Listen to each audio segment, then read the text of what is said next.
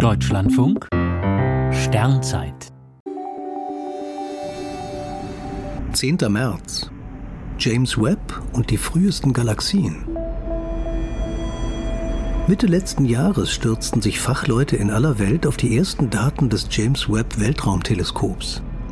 Jetzt berichtet eine Gruppe, dass sie 87 Objekte identifiziert hat, die vermutlich zu den frühesten Galaxien im Universum gehören. Hao Jing Yang von der Universität Missouri in Columbia und sein Team haben die kleinen roten Flecken auf der Aufnahme eines gewaltigen Galaxienhaufens entdeckt. Der Haufen wirkt mit seiner Masse wie eine Linse, die das Licht der Objekte weit hinter ihm bündelt und verstärkt. Dadurch sind offenbar Galaxien zu sehen, die bereits geleuchtet haben, als der Kosmos erst 200 bis 400 Millionen Jahre alt war. Damit blickt James Webb weiter zurück als das Hubble-Teleskop.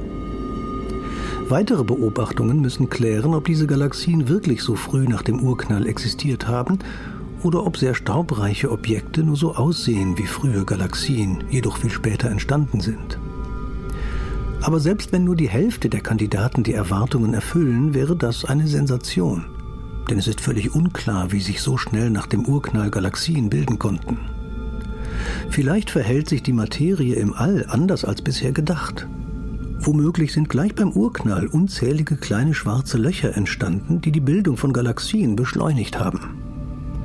Das Teleskop macht Tag für Tag neue Beobachtungen und stößt dabei weiter in Richtung Urknall vor. Möglicherweise wird James Webb die allerersten Sterne und Galaxien erwischen, die im Kosmos aufgeleuchtet sind.